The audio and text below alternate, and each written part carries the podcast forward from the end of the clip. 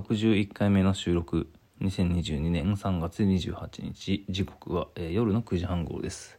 はい連続して収録をしています。まあそれはやはり昨日収録をするのをちょっと取り逃してしまったから今日2回撮るというような気持ちにもなきにしりあらず。というのとまあ一応話したいことがあったんですよね。それがまあ何かというと、えー、ヘブ版と呼ばれる正式名称ヘブン・バーンズ・レッドというゲームを、まあ、最近やっておりまして、まあ、これはいわゆるソーシャルネットワークの中でのゲームソシャゲと称されるようなゲームでで、まあ、企画というか、え脚本を前田純さんという方がやっていて、まあ、僕はその前田純さんが昔から書いていた、まあ、文章だったりゲームを、まあ、すごい好きで。まあ、かなり影響を受けていたものですから、まあ、彼が担当する新しいゲームなのであれば、まあ、やはりやらずにはいられないだろうということで、えー、まあリリースされてから一応やっています。で、まあ、ヘブ版、まあ、一応略して言いますけど、このヘブン・バーンズ・レッドというゲームがどういう作品なのかというと、まあ、ソシャゲというぐらいですから、まあ、そのいわゆるパズドラですとか、まあ、グラブルデレステとか、まあ、馬娘とかですね。そういう、まあ、いわゆるガチャとかがあるようなソシャゲと、まあ、同じ土俵であの売られで、まあ、消費されているものの一つなわけですね。基本的には、まあ、スマホでやるもので、まあ、僕は iPad Pro で大きい画面でやってるのですが、まあ、なんでわざわざそういった注釈を入れるのかというとその前田純という作家、まあ、書き手が今まで作ってきた作品携わってきた作品というのは、まあ、どちらかというとスタンドアローンのうん、サンダーローンじゃないかなそのパソコンとかでやるゲームが多かったんですね、まあ、カノンとかキーとかが作っていた、まあ、エアーですとか、まあ、そういった作品のイメージからするとソシャゲでプレイするあのゲームに前田純さんががっつり関わってるっていうのは結構、まあ、新鮮というか意外というか、まあ、あの今までなかった側面なわけですよね。で、加えて言うならば、前田純さんの最近携わったその、まあ、アニメというのがあるわけですが、まあ、そのアニメというのが、まあ、昨今はあまり評価が芳しくなく、まあ、僕自身もその作品については、まあ、もちろん全部ちゃんと見たんですけど、まあ、正直どうなのかなと思う部分があって、まあ、いわゆるスランプというか、まあ、その前田純さんは天才と呼ばれているほどの才能がありつつも最近はちょっとダメなんじゃないみたいな評価が、まあ、ファンの中から結構、まあ、言われていたわけですよね。まあしかし同時に、えー、まあ私今30歳の後半ですけど、まあそういった昔からまあ、えー、前田純作品を体験している人たちとは別に、もうちょっと若い、まあそれこそ10代ですとか20代前半とかの人が、まあ最近前田純作品を知ったみたいな人も結構いて、まあそういう方が、まあ、そう最近の前田純作品それこそシャーロットであるとか、えー、神様になった人とかを知ってまあ、それをあの素朴にあの楽しんでいるという、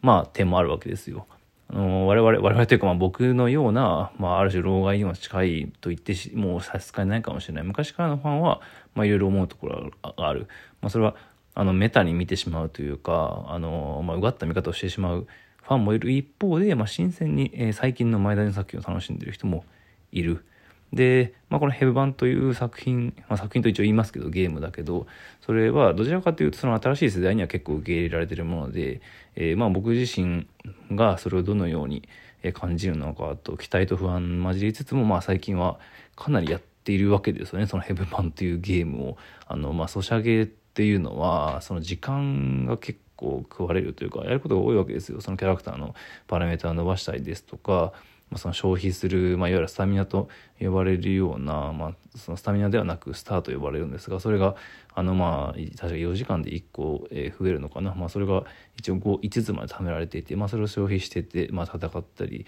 キャラクターの交流を、え、ストーリーを読んだりですとかね。ダンジョン潜ったりとか、まあ、そういういわゆる RPG でありあるようなゲームを、まあ、淡々とやっていく、まあ、その上でどのようなストーリーが展開されているのかというと、まあ、本当にオーソドックで、まあ、地球外生命体いわゆるキャンサーと呼ばれる、まあ、呼ばれるような、えーまあ、敵がいまして、まあ、それに対して、えー、キャラクターたちが、戦っていく。で、まあ、その戦っていくためにセラフという武器があるんですけどもこれがなんか技術的には一体どのようになっているのかほとんど不明なんだけど唯一、その地球外生命体に対する有効な武器が、えー、セラフという武器で、まあ、それで少女たち少女たちが戦っていくとでなんで少女しかいないのか一応男性の部隊もいるんだけどそれとは別に隔離されて、まあ、ある種閉鎖空間のような、まあ、街というか、まあ、その街というのも基地なんだけど映画映画館があったりショッピングモールがあったりとかで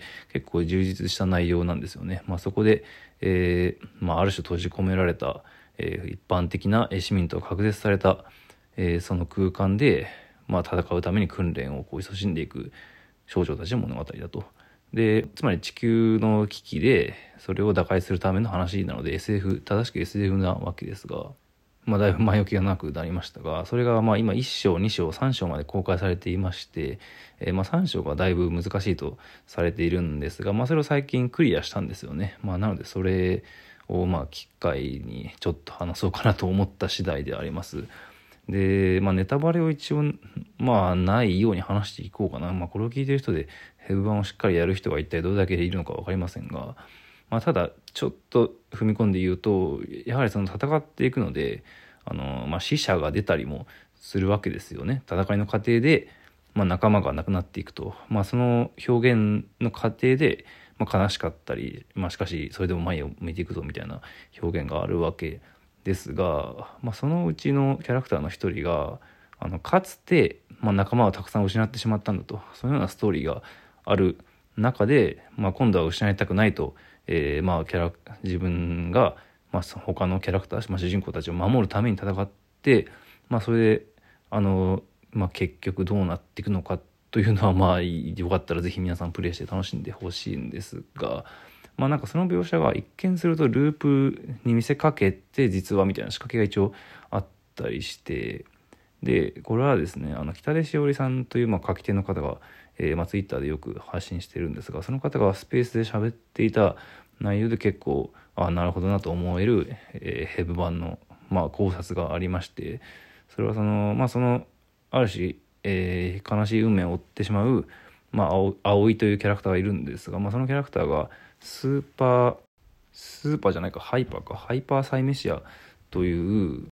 えー、まあ、日本語に直すと超記憶症候群でしたっけね。その見たもの全てを記憶してしまうという、まあ、能力を生まれながら持っていて、まあ、だからこそ、えー、守れなかった仲間たちとの記憶というのが、まあ、映像やこう音声でこう生々しく残っていて、まあ、だからこそ辛いみたいな描写があるんですが、まあ、なんかその描写っていうのは一見するとあのループものまあそのいわゆるループものの作品をよく前田純が作っていたというのもあって、まあ、そのプレイしているプレイヤーによってはなんかこのハイパーサイメシアの能力の葵というのはループもの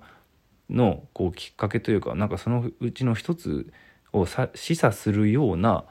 まあ症状なんじゃないかと思ったりもしつつあの軽減に思いながらも話を進めていくとまあ実はみたいな仕掛けがあってまあなんかその着眼点はすごい自分でもおなるほどと思ったというかまあそのような仕掛けがあるわけですよね。でそれもあのソシャゲという構造を一応ちょっと踏まえた上で仕掛けようとしているというか、まあ、とにかく構造的に面白そうな側面があるわけですそのキャラクターの能力や、えー、性格と、えー、そのヘブ版の、まあ、ソシャゲという側面も含んだ仕掛け、まあ、仕掛けとまでは言わない、言いませんが、まあ、とにかくあの、あんまり凡略な物語、まあ、うん、凡略な物語であるということは簡単なんですが、まあ、そうそうと言い切れないような仕掛けがなきにしにあらずというのを、まあ、その、えー、北出さんのスペースの話を聞いて改めて思ったというか、まあ、プラス、えー、加えて言うならば、まあ、いわゆるそのタップする、まあ、体験なわけですねスマホというのは。僕は iPad Pro でプレイしているので、まあ、そのスマホのタップする感じというよりかは、まあ、もうちょっと大きな画面で、まあ、美しい音楽と映像で、えー、楽しんでいるわけですがその、まあ、タップするというのはディスプレイに映し出されているキャラクターや風景と、まあ、ある種直接的に接するような疑似こう動機というか疑似的な、まあ、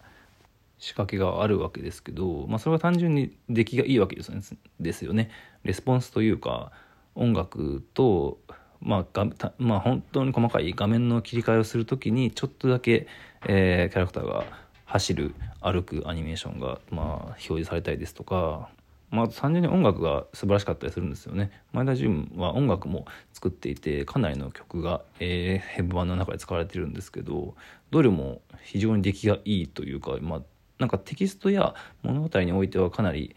まあ、賛否両論あるんですけど前田純は。音楽に関してはあの作品その全体の物語ほどは賛否両論はなくてどちらかというと3の方が多いんですね。音楽は本当に平均して非常にクオリティが高く、まあ、今回のヘブ版も、まあ、それにあの準ずるというか、まあ、戦いの際にかかる、えーまあ、非常に重要な局面でかかる音楽が仲間たちと、まあ、その戦争の戦争というか生き死にかかる中で、まあ、それでもなんか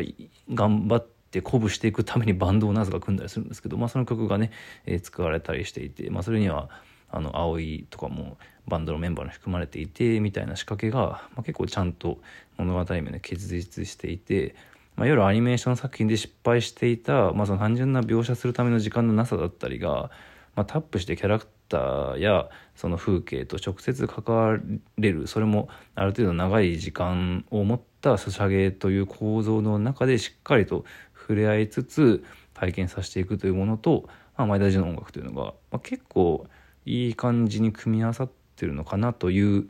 感想は僕も持っています。プラスまあ、なんかナービーという謎の丸いスライムみたいなキャラクターがいるんですが、まあ、これ一見人間ではないというか、まあ、いわゆるなんでしょうねクラナドでいう団子大家族的な、えー、謎の生き物なんだけどそれが結構直接的にストーリーと絡んでいてでまあそれのデザインや仕掛けそしてまああのポヨンポヨンという謎に浮遊感があり当たり前のようにそのセラフ部隊がいる空間に生息している。それとまあ生き死にとループはまあこれ以上ネタバレになるのであまり言いませんがが結構関わってくるのがまあまあ今のところ興味深くはあります。ちょっとなんかノイズというか話してる時に今回カチャカチャ音が鳴っていたかもしれません。これは、え犬が、えー、移動してる音ですが。はい。ちょっと耳障りだったら申し訳ないです。えー、というわけで今日はちょっとヘブ版について話してみました。ありがとうございました。